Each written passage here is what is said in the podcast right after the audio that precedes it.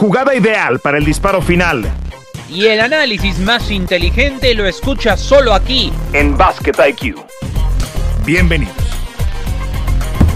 Qué gusto saludarlos el día de hoy. Un nuevo proyecto que nos da mucho gusto arrancar y presentarles a todos ustedes en esta plataforma eh, auditiva junto a Toño Rodríguez, junto a Miguel Ángel Briceño, quien les habla Fernando Tirado, le hemos denominado Basket IQ, tratar de accesar al baloncesto de la NBA de una manera inteligente, de una manera eh, fresca. Y bueno, pues eh, me, da mucho gusto compartir este proyecto con, además de dos especialistas, dos muy buenos amigos, Miguel y Toño. Eh, Miguel, ¿cómo estás? Buenos días. Muy bien, muy bien, Fer, contento de estar con ustedes, de, estar eh, hablando de lo que más nos gusta, que es el baloncesto. Además, el nombre, no sé por qué tengo la ligera sospecha de que tú tuviste influencia en el nombre. Basket IQ, ¿no? Es, esa es una frase muy tuya, ¿no? Este jugador tiene un gran IQ basquetbolístico, esa es muy tuya y además es una frase que dice mucho, ¿no? Porque hay jugadores que, lo expresan muy bien en la cancha, así que feliz de estar aquí con todos ustedes me, encanta lo de Basket IQ, es, es algo que no se puede medir, es del cuello para arriba, Miguel, de las cosas que, que, son completamente subjetivas. Coño, ¿cómo estás? Un gusto saludarte. Vamos a estar cada martes hablando de NBA. Sí, aquí estamos. Un abrazo para todos. También estamos, por supuesto, siguiendo toda la temporada en Sports Center, en las transmisiones, etcétera, etcétera. Pues un gusto. Y vamos a entrarle a los temas, Fer, que el tiempo es oro. Seguro que sí. A ver, vamos a, arrancar por el tema de conversación. La línea narrativa que ahoga redes sociales es los Lakers de Los Ángeles. Eh, hicieron ver a DeRozan y a Lavin como si fueran eh, Jordan y Pippen. En fin, DeRozan les había metido 20 puntos en la primera mitad, terminó con 40 eh, puntos. Lavin se dio un festín, la defensa perimetral de los Lakers es terrible. Un, equipo que sin LeBron James tiene marca de 3-4, ya están de vuelta Wayne Ellington y THT, Taylor Horton Tucker, pero este equipo eh, puede, puede haber muchos números para esperanzarse, Miguel Toño, pero hay algo que es la prueba del ojo, que este equipo no funciona de forma orgánica y le falta un buen trecho para poder cubrir con esa cuota de favorito con la que arrancó antes de, de, iniciar la campaña. Pero a ver, eh, aquí yo creo que yo creo que sí hay un problema con los Lakers, un problema grave y que es de armado, pero todo va, o sea, creo que hay que ir al origen. ¿Qué pretendían los Lakers? ¿Qué pretendía la organización y qué, pretendía LeBron James? Porque todo esto lo palomea LeBron James. Cada, jugador que llega lo palomea el rey. ¿Qué pretendía con la llegada de Russell Westbrook? O sea, ¿qué pretendían ser un equipo qué? O sea, en una NBA moderna que tira triples absolutamente todo mundo. ¿Pretendían que Russell Westbrook fuera el, el eje ofensivo de este equipo? Este, es un jugador súper dinámico, con una enorme fortaleza, una gran energía, penetra de todas, todas, pero defiende tal vez no tan bien. Los triples le caen uno en cada Semana Santa y entonces eh, alrededor de, Russell Westbrook quisieron renovar, porque sí reconstruyeron completamente el roster. O sea, yo creo que ahí está el primer error, porque además se deshicieron de Montres Harrell, se, deshicieron de Kyle Kuzma, se deshicieron de Kentavious Caldwell Pope. ¿Dónde están y cómo les está yendo a esos tres? Exactamente, los mandaron a Washington a cambio de, de, Russell Westbrook, o sea, en esa movida. Más, no le dieron dinero a Caruso, que se fue de agente libre precisamente a Chicago. Entonces, yo creo que ahí está el problema. La llegada de Westbrook pero, no sé qué están pensando, pero para mí no, no, engañó a nadie Russell Westbrook. A ver, no, no son personas lo suficientemente brillantes e inteligentes las que encabezan ese,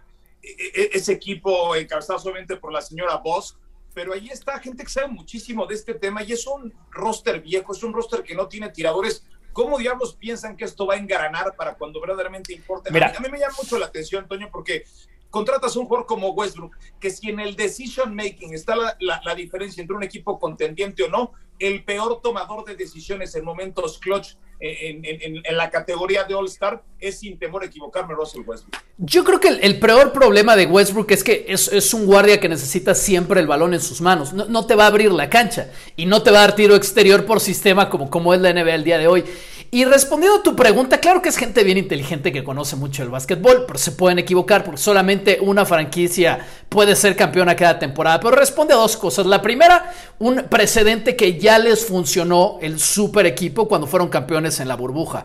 ¿Eran el mejor armado de equipo? Yo tampoco creo que estoy seguro de, de eso. Es una temporada bien sui generis, pero siendo los más altos y los más atléticos, les alcanzó para ser campeones. Eso uno. Y otro, yo creo que les dio temor lo que hicieron los Nets. Pensar que había un equipo del otro lado del país tan armado, con tanta carga ofensiva, yo creo que LeBron hiperventiló mientras estaba haciendo la gira promocional de Space Jam y dijo, Dios mío, ¿qué vamos a hacer? Necesitamos una superestrella. Kevin Durant ya no puede venir para acá. Kyrie Irving, ni locos los vamos a traer a Los Ángeles. Vente, vente Russell Westbrook, vente para acá. Y yo creo que sí, entraron en una especie de pánico en toma de decisiones, porque desde la lógica no tiene mucho sentido. Entonces creo que, que vieron tan armado un equipo del otro lado que dijeron va por ahí. Y como ya les funcionó la burbuja, pues ahí está. Cayeron en lo que para mí es evidente es un error hasta ahora. En, su momento se habló hasta de DeRozan. Yo hoy preferiría tener a DeRozan que tener a Westbrook. Eh, eventualmente, cuando LeBron esté sano, es otro jugador que también necesita mucho más la pelota en sus manos. Y en los últimos minutos, eh, Miguel, pues yo prefiero que la, la, la, posesión la controle LeBron y que no tengas a Russell Westbrook. Russell Westbrook, insisto, es un All-Star durante 40 minutos, pero en los últimos 8 minutos de partido, un jugador que juega siempre a 100 revoluciones, un jugador que le regalan el tiro de tres y que su capacidad de crear para otros compañeros se ve muy limitada, pues no es evidentemente la, la tercera pieza en un Big Three para ser contendiente ni en la conferencia del oeste y mucho menos para competirle a los Nets, a los Bucks, en fin, a los pesos pesados de la conferencia del este.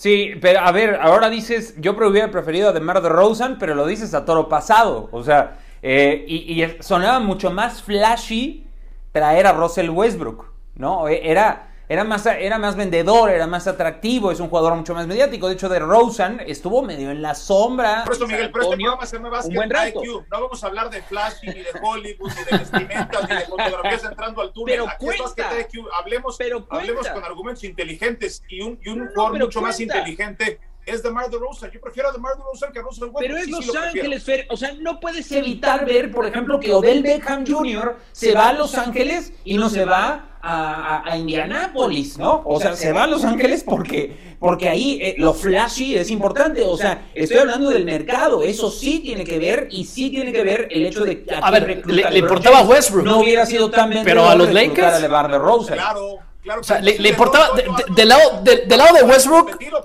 Sí, pero del lado de los Lakers. Y la mejor prueba es lo que tú mismo dijiste, Miguel. O sea, Washington está volando. La defensa que está jugando Washington es una locura. Y todos fueron de los Lakers. Órale, vas. Y de repente Cantewis Paul parece ese, ese jugador defensivo que apenas te daba cinco minutos por partidos grandes con los Lakers, metiendo triples como Dios. Y lo de Montrezl Harrell también está siendo superlativo en el equipo de Washington. Eh, yo entiendo lo que dices de Flashy, lo entiendo del, del, lado de Westbrook. Si tengo estas opciones, me voy para allá. Pero al lado de los Lakers, desde la organización, creo que no tiene mucho sentido. Más allá no, de que entraron en pánico. Fer, Fer, tiene el suficiente básquetbol IQ como para entender que la organización de los Lakers no es solo baloncesto. Es Showtime, es, es Kobe Shaq, es, este, es LeBron James. En la burbuja, bueno, sí ganaron con músculo, pero ya no están en la burbuja, ya, ya este, el Staples Center se llena. Entonces eso cuenta y creo que sí influyó, este, a pesar de que tampoco te diré que Russell Westbrook es un mal jugador, sí influye muchas otras cosas para traerlo y también la relación con LeBron James. O sea, DeMar DeRozan es un tipo hasta callado, un poco introvertido y Russell, Russell Westbrook es un tipo echado para adelante y además es amigo de LeBron James. Yo creo que hay un factor también con los Lakers que no les ha funcionado. Y, y, y, creo que les vendrá muy bien. Kendrick Nunn eh, es uno de los jugadores que trajeron para esta temporada. Está lesionado de la rodilla y es el triplero que hoy no tienen en el roster. O sea, hoy Uno. Kendrick Nunn no, puede no parecer...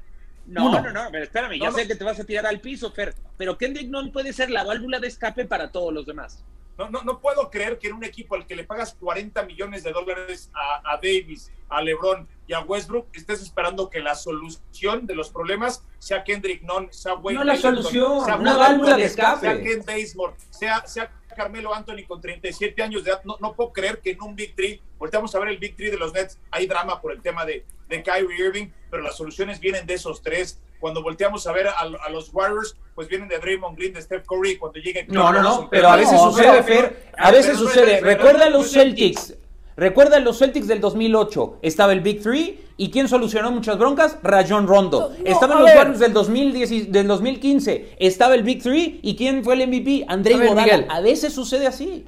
E, es obvio que necesitas jugadores de, roster para, si no, no vas a ser campeón. Si no tienes jugadores de elenco y jugadores de roster, no vas a ser campeón. O sea, eso es obvio. Eh, el tema es que yo creo, y según entiendo Fer igual, los Lakers no tienen a los jugadores indicados de elenco para arropar estas tres estrellas. Lo que pasa es que LeBron y Anthony Davis son tan buenos que aún así pueden hacer las cosas para trascender en postemporada. Creo yo que el principal problema tiene que ver obviamente con el, el configurado del roster, es la falta de profundidad de talento estelar joven. Todos los equipos que son buenos hoy en la NBA, realmente buenos, tienen talento estelar joven, porque la liga es cada vez más atlética y el básquetbol ha evolucionado y ha cambiado mucho.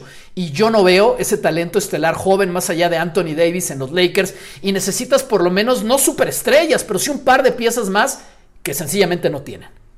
Dijo Russell Westbrook después del partido de 1 de 13 contra los Blazers, seis pérdidas de balón, mi juego no sirve para los Lakers y remató diciendo que no siente más presión jugando para los Lakers. Lo que ha quedado derrumbado es la teoría del triple doble. El triple doble no te garantiza que ha sido un buen partido, porque cuando uno voltea a ver el rendimiento, la eficiencia de Russell Westbrook, se pueden cuestionar muchas cosas. Cambiamos de tema porque se nos agota el tiempo. Los Warriors, los Warriors, alguien pensaba que los Warriors fuesen a estar encabezando la liga, la conferencia del oeste a estas alturas de la temporada sin Clay Thompson. Después de lo que vimos el año pasado, sí fue una segunda buena, una, buena segunda mitad. Se metieron al Playing Tournament, pero no pensábamos que fueran a ser los líderes de la conferencia del oeste. Seamos sinceros, no, no, hay que quedar atrapados en el momento, pero este equipo lo está haciendo todo bien. Curry, 28 puntos por juego, 7 rebotes, 7 asistencias. Jordan Poole está promediando casi 18 puntos. El, afectado aquí es Toscano, que de jugar 21 minutos se fue a 12 porque llegó Iguodala y está cumpliendo con el rol de veterano viniendo desde el banquillo. Pero este equipo, bueno, pues está, está eh, convenciendo a todos como en ese lustro en el que dominaron la conferencia del oeste, Toño.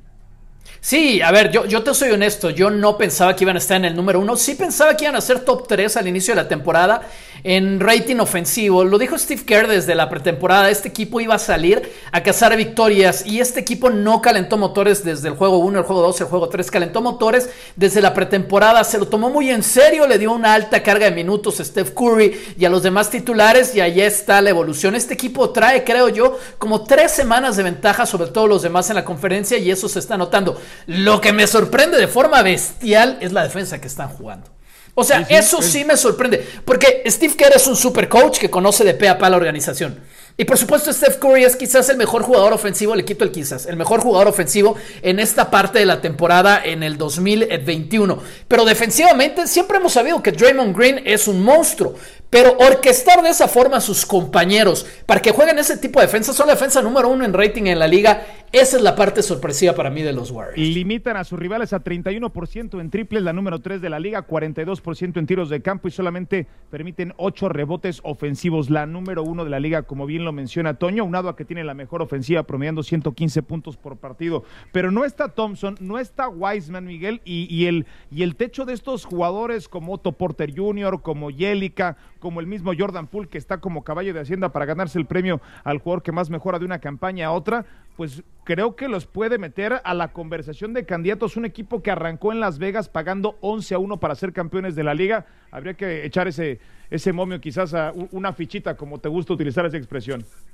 Sí, sí, sí, hay que ponerle fichita a los Warriors y fichita a Steph Curry, a jugador más valioso de la liga. Pero no, este, me encanta. Hoy estamos eh, este, con las frases, ¿no? Las, frases que estamos este, acostumbrados a, escuchar, atrapados en el momento. ¿Por qué crees que estamos atrapados en el momento, Fer? O sea, ¿por qué no le crees a los Warriors? ¿Por qué no le crees a los Warriors que sí reconfiguró bien su roster? Sí le movió a su, a su plantel para que no terminaran siendo una campaña de play-in y que fueran eliminados por Memphis. Hoy tiene toda la cara Warriors de meterse directo a playoffs. Va a pelear, me parece, por uno de los tres mejores lugares en la conferencia del oeste. ¿Y qué necesita hacer Steph Curry para que le crean que puede cargar a un equipo? O sea, trajeron a Andre Iguodala, me parece un súper, súper fichaje, uno de los ideales como para eh, em, controlar el vestidor, si es que se puede utilizar esa expresión. O sea, yo sí le creo a los Warriors. para toda la temporada, pero en fin. Bueno, pero no lo necesitas para que anote 25 puntos por partido. Necesitas que... A lo mejor por eso no les cree Fer por Iguodala. Yo no sé por qué no le cree Fer a los Warriors. Yo sí les creo. Creo que se van a meter directo a playoffs. Creo que van a ser una piedra en el para muchos. Y creo que Steph Curry va a ser eh, uno de los grandes candidatos al jugador más valioso de la temporada. No entiendo por qué no les creen. Yo sí. También... Ya, ya hasta protestó el perro de Fer, lo escuché. A ver, también hay que ver qué es lo que ocurre con la competencia, Miguel. De pronto vamos como caballos de Hacienda y no volteamos a ver qué es lo que pasa en los otros, en los otros sitios, ¿no? O sea, hoy los Lakers no tienen a LeBron, eventualmente van a mejorar. Hoy los Clippers no han contado con Paul George como deberían de contar. Son equipos que van a mejorar a lo largo del camino. Yo, yo, no, yo no estoy ni remotamente convencido de que este equipo va a terminar como número uno de la conferencia del oeste.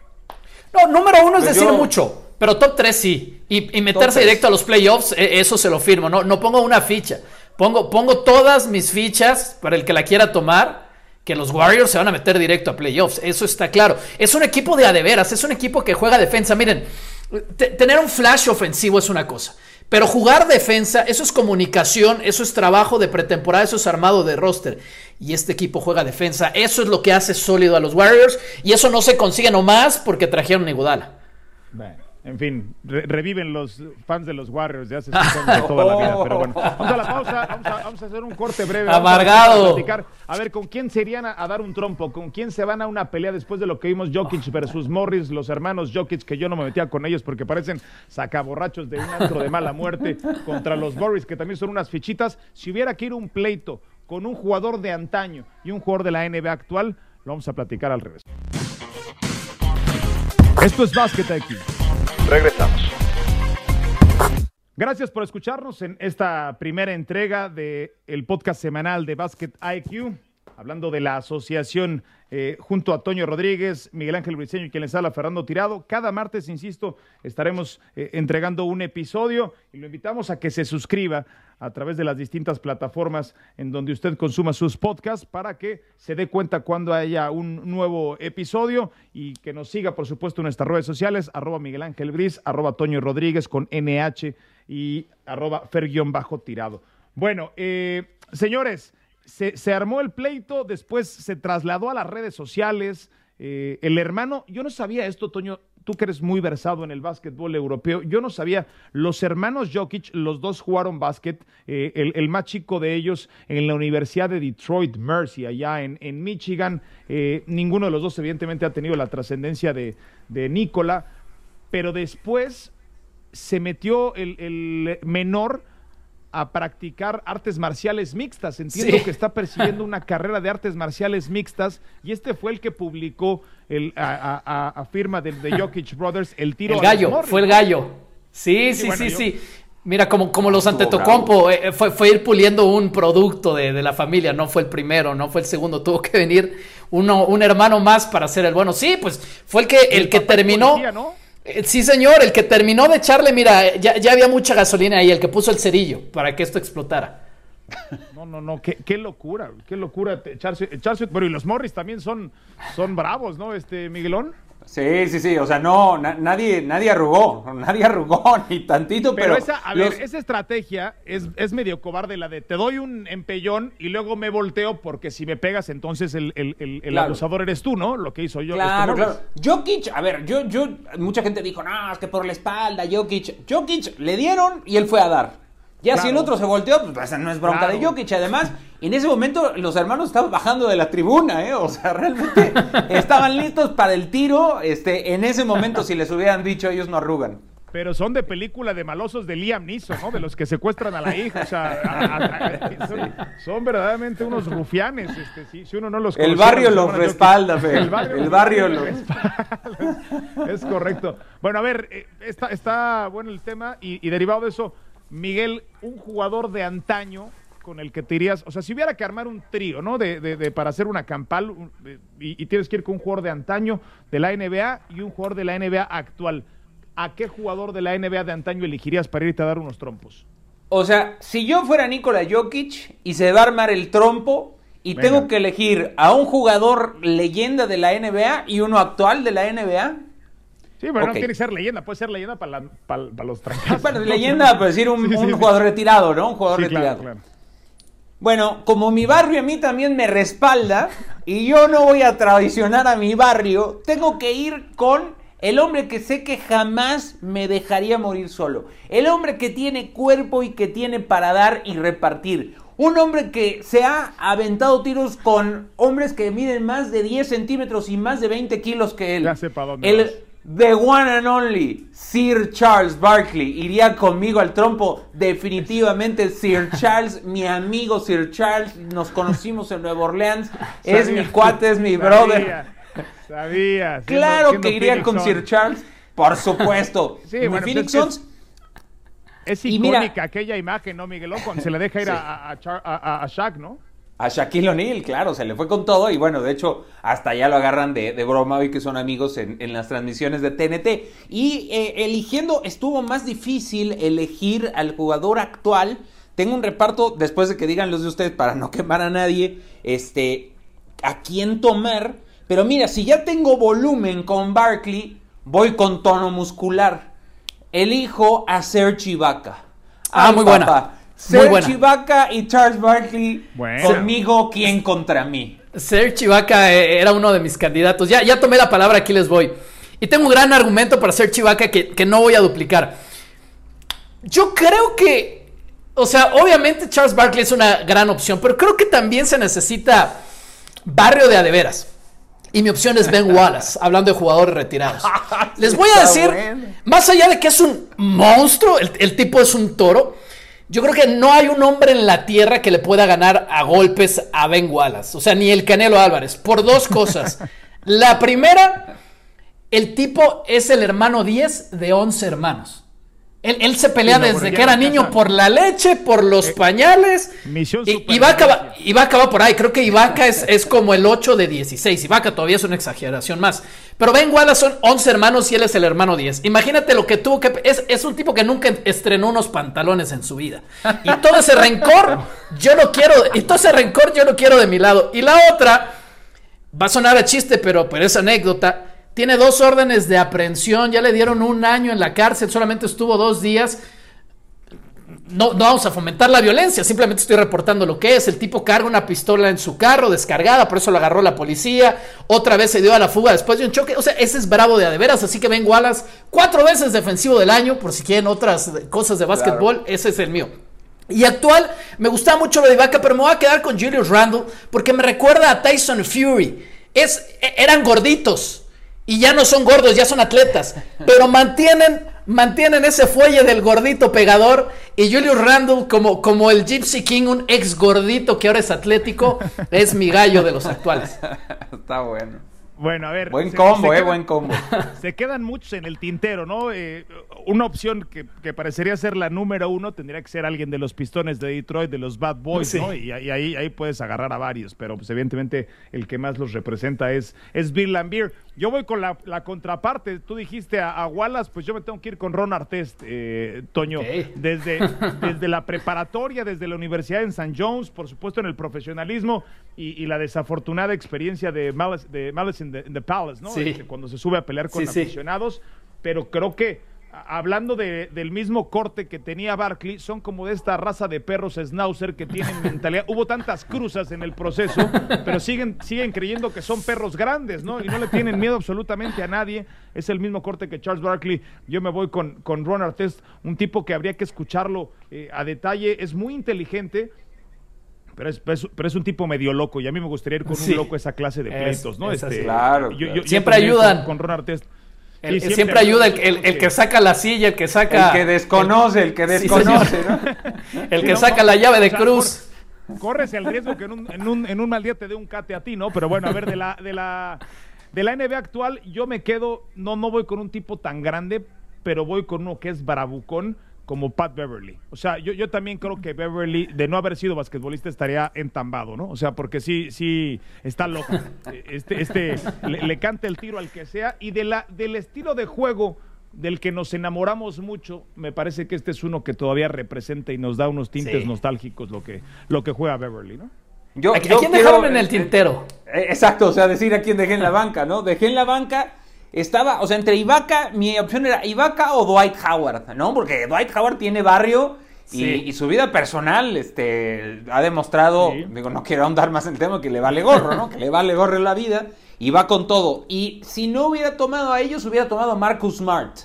Marcus También. Smart es como Pat Beverly, ¿no? O sea, es un cuate que... E- ese tiro estaría bueno, de hecho. al barrio. Esos son mis suplentes. Y, y sí, de los, de los de la vieja guardia, Lambier o Dennis Rodman, ¿no? Dennis Rodman también es También. de esos que desconocen. Yo, yo voy uno que, que toca un poco las dos generaciones que dejé en la banca y solo voy con uno para no extenderme mucho. Que es un poco tapado porque no tiene cara. Pero esos son los más peligrosos. Tim Duncan. Creo que tiene este gen, este gen, Ah, perdón. Esa no la vi venir. Tiene este gen de, de cara que no mata, que no mata una mosca. Pero tiene este gen de caballero del zodiaco. Si a Tim Duncan lo tiras 10 veces, se va a levantar 10 veces. Y creo que eh, eh, tiene esa característica de protector natural. Que, que- que entre caballero del zodiaco o zombie se va a levantar mil veces hasta que gane esa pelea. Es como en uno de esos perros, de este, ¿cómo se llaman los? eh, no son los labradores, son los, este, gran danés. Es como un gran Ay, danés. un- exactamente, un protector por naturaleza. Y, y lo que más me gusta de Tim Duncan es que no tiene cara. Y esos son los más peligrosos. Claro, claro. Yo dejé en el tintero a dos, a Matt Barnes, que ese también, si hablamos del barrio, le respalda, ese tiene bastante barrio, este, de, de- eso me queda claro, ex jugador de fútbol americano también, le entra duro a los, a los golpes, y el otro, que, que fue un bust en la NBA, que es Darko Milicic, pero después encontró su verdadera profesión, que era, era, era darse golpes, ¿no? Porque se metió como peleador de kickboxing y de artes marciales mixtas. Hay que recordar que fue una altísima selección de draft, selección número dos, ¿no, Toño? Darko Milicic con los Sí, selección número dos. Sí, señor. y que terminó y que terminó teniendo una, una carrera verdaderamente lamentable. Ese, insisto, después se, te- se- se dedicó a, a darse de golpes. Pero bueno. eh, Ahora, amor y paz, ¿eh? O sea, esto es un es recurso imaginario, Sí, señor. Nadie sí, le quiere sí, agarrar a golpes, o sea, pero sí, pues, sí. no, no, no, no, el no. teléfono de Eh, por si quieres. Esa es la diferencia, tienes esa ventaja. Y de los Jokic contra los Morris, yo le voy a los Jokic. Ya solamente por terminar el tema. Si, si, se, si se diera. Que sea una buena semana para todos. Gracias, Miguelón. Gracias, Toño. Gracias, un gusto compartir este podcast con ustedes y a toda la gente que nos acompañe y se suscriba, por supuesto, a este podcast. Un abrazo. ¿Qué, qué le hiciste al, qué le hiciste al perro, Fer? Lo dejé de escuchar, me preocupa. Nos, nos llevamos tres cuadras más para ya ver si regresa algún día. En fin, perfecto. A nombre de Toño, de Miguel, un servidor Fernando Tirado, suscríbase en las diferentes plataformas donde consuma podcast Basket IQ de ESPN. Gracias y hasta la próxima. Sonó la chicharra y el fuego se apaga en la duela. Nos escuchamos en una próxima emisión de Basket IQ.